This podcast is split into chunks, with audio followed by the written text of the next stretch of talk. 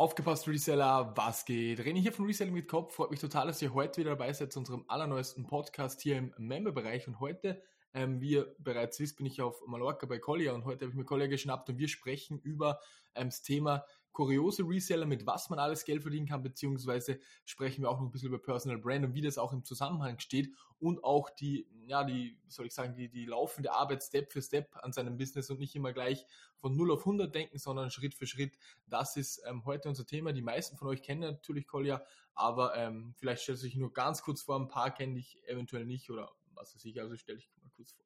Genau, ja, also ich bin Kolja, ich mache am liebsten Reselling mit Aktien weil es so schön angenehm ist. Man muss nicht auf die Flohmärkte raufgehen, sondern kann einfach äh, zu Hause sitzen, Kaffee trinken. Aber äh, natürlich ist es viel schwieriger bei Aktien auch wirklich ähm, Unterbewertungen zu finden. Deswegen finde ich es auch super, was du hier mit Reselling mit Kopf und so machst, dass du halt auch äh, Anleitungen gibst, wie man wirklich systematisch in einzelnen Bereichen sich verbessern kann. Und ähm, genau, also Aktienhandel an sich macht zwar auch Spaß, aber das kann man ganz gut so nebenher nach und nach sich aufbauen. Mittlerweile mache ich natürlich auch viele YouTube-Videos zu diesem Thema und ähm, genau.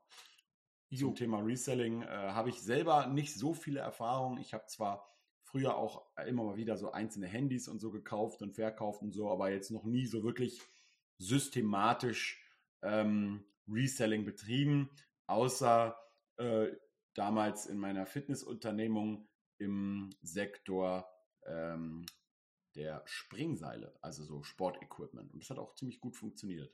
Genau, grundsätzlich, wenn man jetzt da einsteigt, Springseil ist ja so eine Nische, wo man halt denkt, okay, ähm, das macht nicht jeder, man kommt nicht irgendwie sofort drauf, dass man Springseile verkaufen kann. Grundsätzlich, ja. die meisten, oder nicht die meisten, aber sehr, sehr viele verkaufen Lego, TCG, aber auch Games natürlich, da denkt man sofort dran.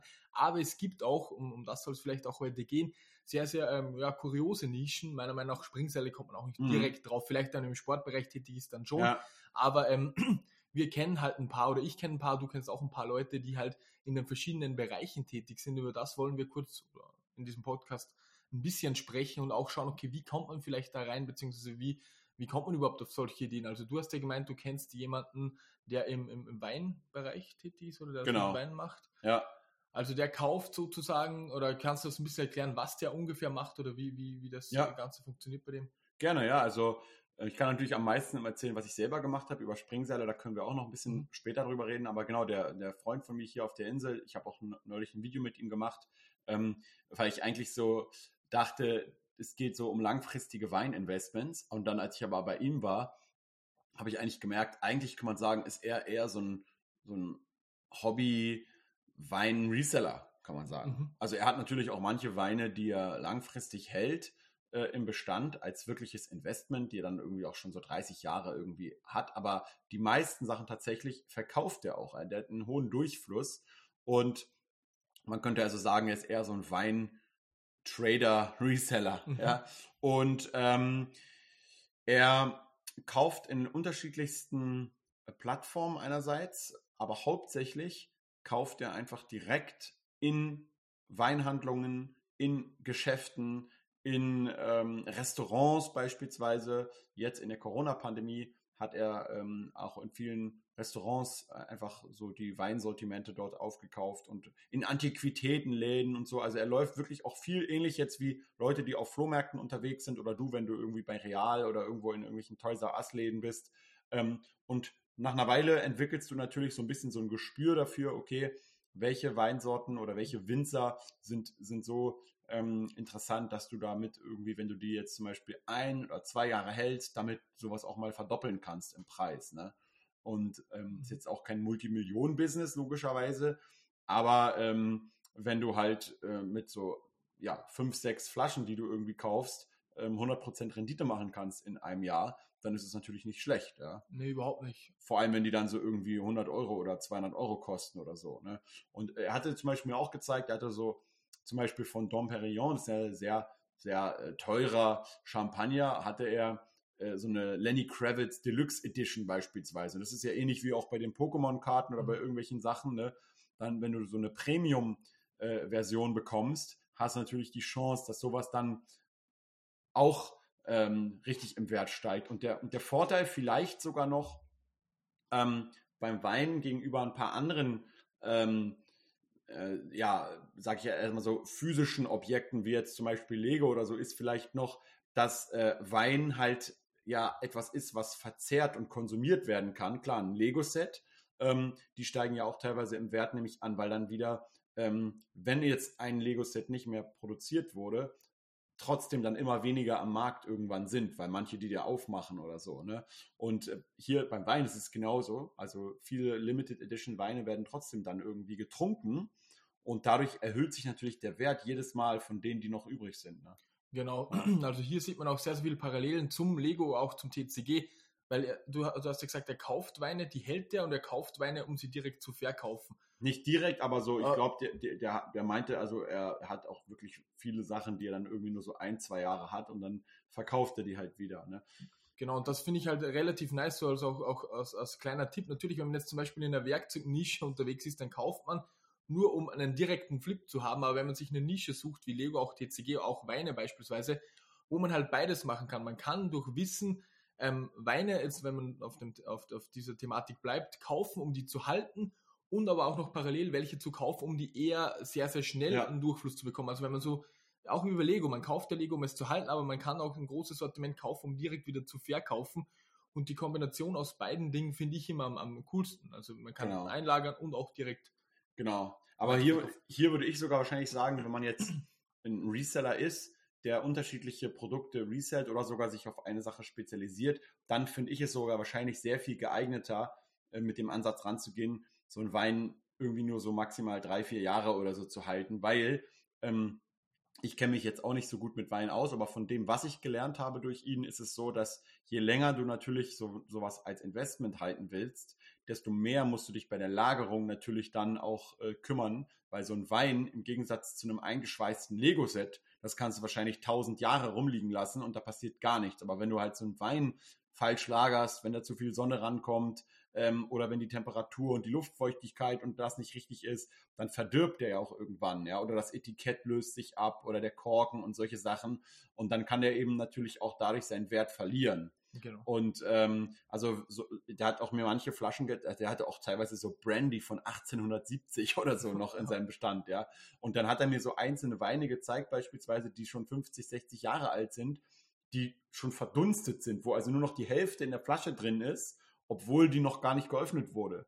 Und, ähm, und, und dann hält dann irgendein Weinkenner das vielleicht gegen das, gegens Licht und sieht, der Wein ist schon ähm, total ähm, ja, flockig oder irgendwie sowas und dann, dann verliert sowas natürlich auch einen Wert. Und ich denke mal, das ist dann vielleicht besser als Reseller, auch was die Lagerung betrifft, wenn man jetzt nicht Bock hat, durch so einen Weinkeller in seinem unter, unterirdisch irgendwie einzubauen, dass man sogar sagt, ich habe sowas in meinem normalen Keller stehen und dann bin ich safe, wenn ich das nach ein paar Jahren wieder äh, verkaufe und, und, muss mich nicht kümmern, dass es irgendwie ähm, halt ver verdirbt. Oder so. Ja, genau, das ist ja auch mit der Kapitalbindung. Das ist beim Lego genau, ja ähnlich, ja. weil Lego kann auch, wenn du, wenn du jetzt ein Lego Depot wo hast ja. und die Sonne scheint die ganze Zeit auf das Set, dann wird das auch so Stimmt, heller. Und wenn die Luftfeuchtigkeit zu hoch ist, da gibt es auch eine gewisse Grenze, dann wird der Karton auf Dauer nach, weiß nicht, zwei, drei Jahren und zwei Jahren fängt auch schon langsam an, dass er, dass ja. er anders wird oder auch so Wellen schlägt. Mhm. Und dann äh, hat man auch eine, eine, eine Minderung im, Preis ja. sozusagen. Also das ist wirklich ein sehr, sehr äh, guter Aspekt. Grundsätzlich bei Lego ist der Sweet Spot bei zwei Jahren, also der Verkauf äh, ungefähr mhm. nachdem sein auf Live gegangen ist, zwei Jahre. Das ist noch nicht ganz so tragisch, aber wenn es zwei Jahre lang in der Sonne steht, dann hast du halt auch ein Problem. Oder wenn es im Dachboden im Winter steht und da wird es übelst feucht, dann kannst du auch vergessen das Ganze. Ja, ich habe zum Beispiel meine Lego-Sets noch in der Versandpackung mit drin. Das ist perfekt, ja, ja das dann, ist besser. Ja. Auf jeden Fall besser. Ja, und grundsätzlich beim, beim Verkauf, wenn wir jetzt einfach im Weinthema bleiben, mhm. würdest du äh, den Leuten immer empfehlen, weil du kennst dich ja Social Media besser aus, wie ich weitaus besser, würdest du denen immer empfehlen, das im Reselling, wie wir vorher besprochen haben, sich direkt immer, weiß ich nicht, äh, Social Media technisch auch mit aufzubauen. Das bedeutet nicht nur den eBay-Shop, wenn, wenn wir jetzt bei Wein bleiben, wenn ich jetzt Wein verkaufen will, mhm. verkaufe ich auf einem Online-Shop vielleicht, würdest du auch sagen, okay, ähm, macht auf jeden Fall auf Instagram, Facebook oder, oder wo, hast du da ein paar Tipps zu, zum Thema Personal Brand? Würdest du das machen oder wie würdest du das machen? So, ähm. Ja, es hängt ein bisschen, glaube ich, mit der, mit wie man so drauf ist zusammen. Ne? Ob man das jetzt, ob man jetzt so eine richtige Leidenschaft hat für ein gewisses Produkt und sagt, das will ich dauerhaft machen, oder ob du eher so dieser Flipper bist, der sagt, ich gucke, was jetzt gerade gut läuft wenn jetzt gerade Fidget Spinner gut laufen, dann kaufe ich mir Fidget Spinner und, und verscherbe die Dinger. Und wenn der Trend vorbei ist, dann gehe ich aufs nächste rüber. Da gibt es ja auch diese Doku in Deutschland über diesen ähm, Restpostenverkäufer und mhm. so. Ja, das ist ja so, der, der ist wahrscheinlich eher unemotional in Bezug auf ein einzelnes Produkt. Ja, das ist dann wahrscheinlich halt nicht so wichtig. Dann, du bist natürlich dann auch immer in so einer Art Preiskampf mit der Konkurrenz.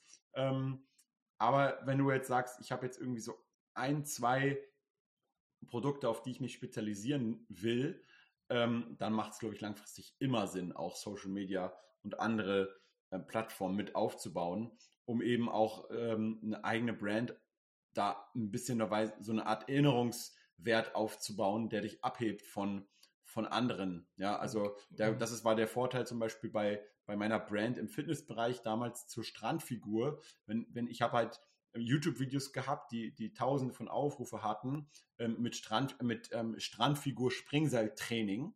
Und das war so eine Entwicklung, weil ich halt habe halt gemerkt, okay, also erstmal so, so, immer so, es geht eins von anderem. So als erstes ähm, sagst du dir, okay, ich bin Personal Trainer und ich weiß, Ausdauertraining ist für viele Leute wichtig, ja, nicht nur zum Abnehmen, sondern auch für die Gesundheit und so. Und dann machst du natürlich mit deinen Klienten Personal Training und viele können nicht joggen oder haben keine Lust zu joggen und joggen ist auch nicht so effektiv. So, gibt es viele verschiedene Ausdauersportarten und dann habe ich halt gemerkt, dass Springseilspringen nicht nur wahnsinnig effektiv ist, sondern das Springseilspringen auch noch viel gelenkschonender ist als Joggen. Das wissen viele gar nicht, weil du nämlich, wenn du richtig springen lernst, eigentlich den Boden nur ganz leicht immer äh, so abhebst. Mhm. Und dann habe ich halt gemerkt, okay, das macht auch noch verdammt viel Spaß, weil du kannst beim Springseilspringen ähm, Kreuzsprünge, Doppelsprünge, du kannst ständig neue Sachen lernen und du springst irgendwie 10, 20 Minuten mit so einem Seil und es macht viel mehr Spaß, als joggen zu gehen.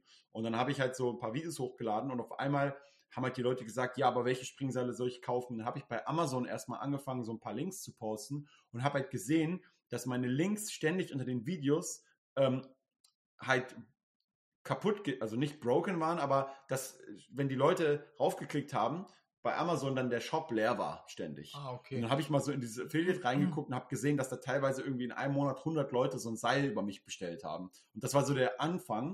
Und dann ging das so immer so weiter.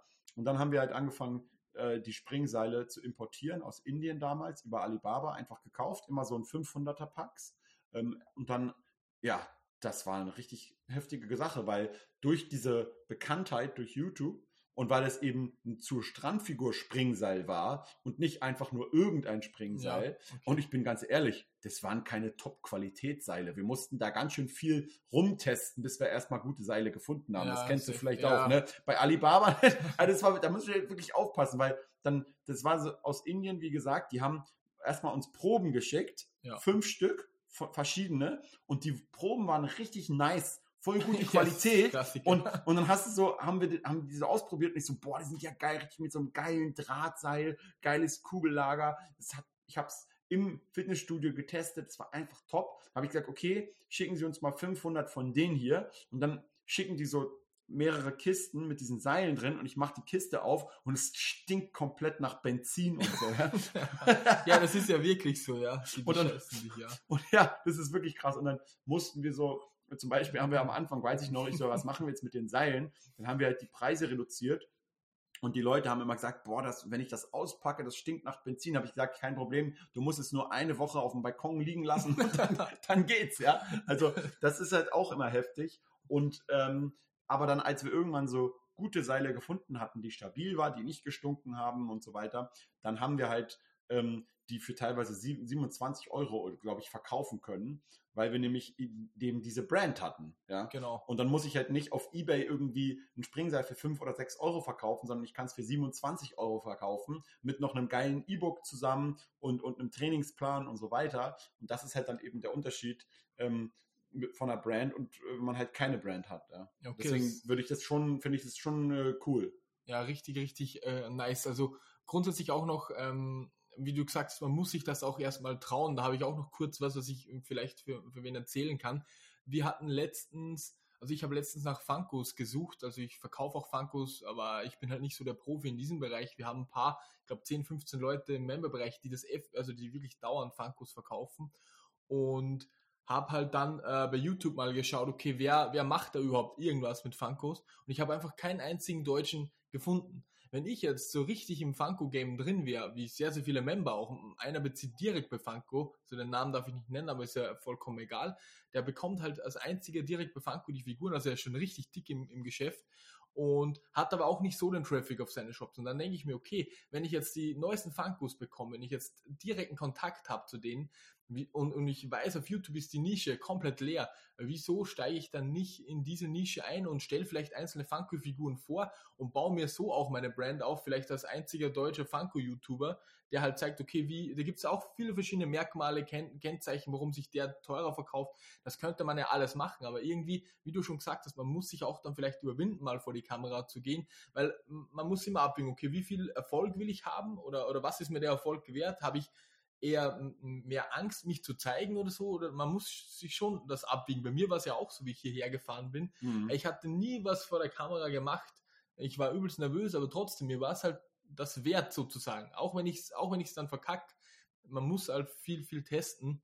Ja, aber du musst Und, ja auch nicht unbedingt dich selbst zeigen. Du kannst ja auch die, ein Produkt, ja. je nachdem, du kannst ja auch ein Produkt interessant irgendwie, also du kannst ja auch irgendwie, wenn, wenn du zum Beispiel ein Haustier hast oder so, eine Katze oder irgendwas, dann kannst du ja auch die Katze nehmen in Kombination mit deinem Sneaker oder mit deiner Weinflasche und da kannst du ja kreativ irgendwas machen bei Instagram, äh, um, um, um sowas interessant zu machen. Ja, Safe, aber ich finde es halt immer nice, wenn sich einer ja, klar. dazu hat. Absolut, so, ja. ja. Je nachdem, was man da auch machen will und was zu einem passt. Ne?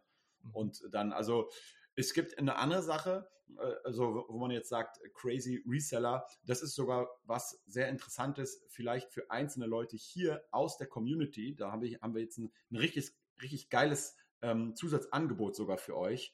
Ähm, und zwar kenne ich den Matthias Schmidt recht gut und der ist ähm, äh, auch ja, Börsianer seit vielen Jahren und der hat das historische Wertpapierhaus.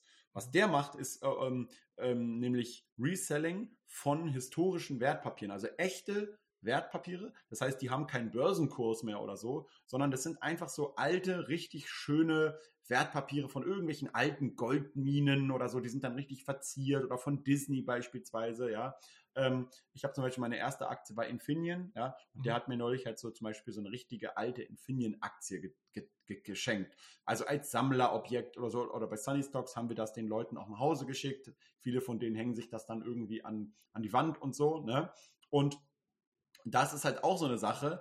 Ähm, da als er angefangen hat, so ein bisschen das auch mal bei Instagram zu, zu teilen, ähm, haben auf einmal einfach Leute bei Instagram ihn direkt angefragt, ähm, ob, sie, ob sie dann auch welche kaufen können. Ne? Und auf einmal hast du einen ganz neuen Vertriebskanal. Ne? Mhm. Und jetzt, falls ihr jetzt mal einer oder zwei von euch äh, Interesse haben, die noch auf der Suche sind nach einer Nische oder nach irgendwas anderem mal, ähm, ihr könnt euch gerne bei René mal direkt dazu melden, weil ich weiß von Matthias, er hat mich neulich nämlich darauf angesprochen, dass er ähm, Leute sucht, die, ähm, die sich da einarbeiten wollen in dem Bereich. Ähm, und als Kommissionsgeschäft, das heißt, du müsstest noch nicht mal irgendwie groß ins Risiko gehen. Und er hat wirklich sich bereit erklärt, Leuten das auch zu erklären, wie es genau funktioniert. Ja, und ich könnte mir jetzt richtig gut vorstellen, warum bei historischen Wertpapieren, weil ähm, du sowas richtig genial auf Instagram inszenieren kannst. Ne? Überleg mal, so irgendwelche Disney, Disney-Aktien, wenn du die zeigst oder so, cool inszeniert, ja, mit einem schönen Hintergrund und so. Das ist einfach genial für alle Investoren, die irgendwie äh, ein Geschenk verteilen wollen an ihre mhm. Kinder oder so, ne? Dann äh, kaufen die denen so ein historisches Wertpapier und da kannst du halt äh, ein paar hundert Euro auf jeden Fall im Monat extra verdienen. Also wenn jemand da zum Beispiel Interesse hat, dann meldet euch und dann können wir das sehr gerne vermitteln. Ja. Also das ist auch so, so was ganz anderes. Ja, ne? Genau. Und es gibt jetzt einfach, weiß, das weiß ich ad hoc, es gibt jetzt einfach bisher noch keinen, der irgendwie großartig auf Instagram oder sonst wo äh, mit historischen Wertpapieren ähm, Reselling betreibt, ja. Und das ist natürlich auch immer so eine Sache, weil Lego ist auch interessant, aber wenn du jetzt wahrscheinlich auf Lego, äh, so Lego-Sets auf auf Ebay verkaufen willst, hast du wahrscheinlich auch schon jetzt ordentlich Konkurrenz, ja, oder? Durch safe, auch auf Instagram mit klar. den Kanälen ist klar, ja. Genau, und, und, und das hast du aber zum Beispiel in der Nische jetzt noch gar nicht, ne? Also Ja, da, das ist halt auch immer interessant. Und die Zielgruppe ist ja auch da, wenn man deinen Kanal anschaut, das sind 300.000 Leute, die halt sich für Aktien interessieren und es gibt sicher welche, Ja. die auch gerne so historische Wertpapiere hätten. Auf jeden Fall. Also jedes Mal, wenn ich da so, ich, ich, ich nutze die ganz gerne immer auch in den Videos, um Sachen zu erklären. Ne? Mhm. Weil Aktien an sich jetzt, wir, wir nutzen alle irgendwelche Online-Broker und so, aber das ist ja visuell jetzt erstmal nicht, Kannst ähm, du nicht halten, nicht zeigen, greifbar. ja, genau, genau. Wenn du aber so eine historische Aktie hast, ich nutze sie auch fürs Thumbnail oder für irgendwas, ne? Und jedes Mal, wenn ich sowas poste, auch jetzt die Infineon-Aktie oder so, dann, dann fragen die Leute immer gleich so, hä, hast du die von deinem Broker bekommen oder von der Bank oder so? Und ich so, nee, nee, nee, die kriegst du nicht von deiner Bank, ja? Und dann, und dann sagen die gleich, ja, wo kann ich das kaufen? Ne? Der hat sogar, glaube ich, immer auch im Dezember machen die manchmal so Aktionen, ähm, wo sie dann so einen ganzen Kalender ja, haben. genau. So Ja, der dann hast du, Jahreskalender, ja. Genau, den habe ich, das, das habe ich sogar auch mal mit ihm gemacht für, für die, so ein Gewinnspiel bei Aktie mit Kopf. Und dann konntest du halt so einen richtig niceen Kalender gewinnen, wo für jeden Monat halt so ein echtes Wertpapier drin war auch. Und das konntest du halt rausnehmen oder halt drin lassen, ja. Und äh, also wie gesagt, auch wieder so eine ganz andere Branche und da kann man definitiv, glaube ich, was machen. Ja. Mhm, Und hier sieht man auch, wie viele Möglichkeiten das es eigentlich gibt. Es ist halt immer, okay, wie originell oder wie kreativ ist man, die Kontakte natürlich. Du hast uns jetzt eigentlich den Kontakt vermittelt. Das ist halt wirklich so, du brauchst halt immer Leute, die auch, Ja, natürlich, es ist nicht immer nur der Kontakt, sondern auch deine äh, Kreativität. Jetzt, man kann natürlich auch danach suchen und so weiter. Aber hier sieht man halt einfach, es ist noch so viel mehr möglich. Nicht nur die Hauptnischen, wenn ich die nennen darf, die halt jetzt, die man sofort irgendwie im Kopf hat, sondern wenn man Ja. ein bisschen kreativ denkt und auch vielleicht schon in Zusammenhang, okay, was ko- kommt auf Instagram vielleicht gut an oder was gibt es da noch nicht so in Zusammenhang mit dem Verkauf, dass man da vielleicht ein bisschen weiter denkt, nicht nur an den Verkauf, sondern schon primär, aber auch, okay, wo habe ich auch am wenigsten oder weniger Konkurrenz, vielleicht das auch noch in die Bewertung mit einfließen lässt. Und so kann man ja, Ja. Ähm, das sehr, sehr gut aufziehen, würde ich sagen. ja, Jo, genau. ähm, ja, das war's jetzt mit diesem Podcast, meine Freunde. Ich hoffe, ihr konntet ein bisschen was mitnehmen. Wenn ihr Fragen habt zu den historischen Wertpapieren oder wenn ihr sagt, okay, geil, genau das habe ich gesucht, weil ich vielleicht auch selbst in Aktien investiere und das Reselling betreiben will, das kann man ja auch super dann kombinieren. Ähm, dann meldet euch bitte bei mir. Ich werde das dann auch weitergeben, beziehungsweise wir werden das dann auch vermitteln, würde ich sagen. ja, Und ansonsten überlasse ich dir noch kurz das letzte Wort und bedanke mich fürs Zuhören. Ja, genau. Also ich sehe das genauso wie du. Man muss da Mhm. kreativ bleiben. Man muss immer irgendwie so ein bisschen auch vorausdenken. Man kann es ja auch, auch mal angucken, so nicht, was, was läuft nur in meinem Heimatmarkt ab, sondern man geht irgendwie mal ganz woanders hin, irgendwie nach Amerika oder guckt halt eben, was, was funktioniert in anderen Ländern oder was, was wird eigentlich dort in irgendwelchen Ebay-Shops in Holland oder in Thailand oder wo auch immer so verkauft, ja. Und dann kann man ja auch gucken, ob man vielleicht mal halt irgendwelche äh, Branchen oder Nischen erkennt, die halt eben noch nicht überall ähm, ja, so, so, so stark äh, vertreten sind. Aber es hat natürlich auch immer den Vorteil, wenn man halt Trends aufgreift, dass man dort wahrscheinlich auch viele Suchabfragen hat. Aber insgesamt absolut kreativ bleiben, neue Ideen, viel austesten und immer vor allem einfach irgendwann anfangen. Ja, also gerade beim Wein, ich habe auch gelesen, viele haben dann geschrieben so, ja, das ist mir viel zu kompliziert und viel zu komplex. Da muss man die Lagerung beachten und das. Das sind immer so diese ganze Aneinanderreihung von verschiedenen Ausreden. Aber der äh, Steffen hat zum Beispiel ähm, mir extra so eine Liste mitgegeben an günstigen Weinen. Das geht dann so bei 20, 30, 40 Euro los, die man jetzt schon direkt antesten kann und einfach mal kaufen kann. Ja? Und dann, dann fängt man also an, kauft sich eine Flasche Wein und dann hat man die erste Erfahrung gesammelt und guckt, ob man die wieder verkaufen kann. Ja?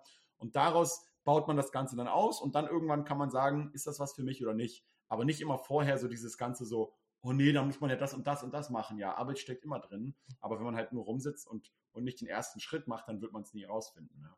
Mhm. Genau. Und deswegen schönen Tag noch.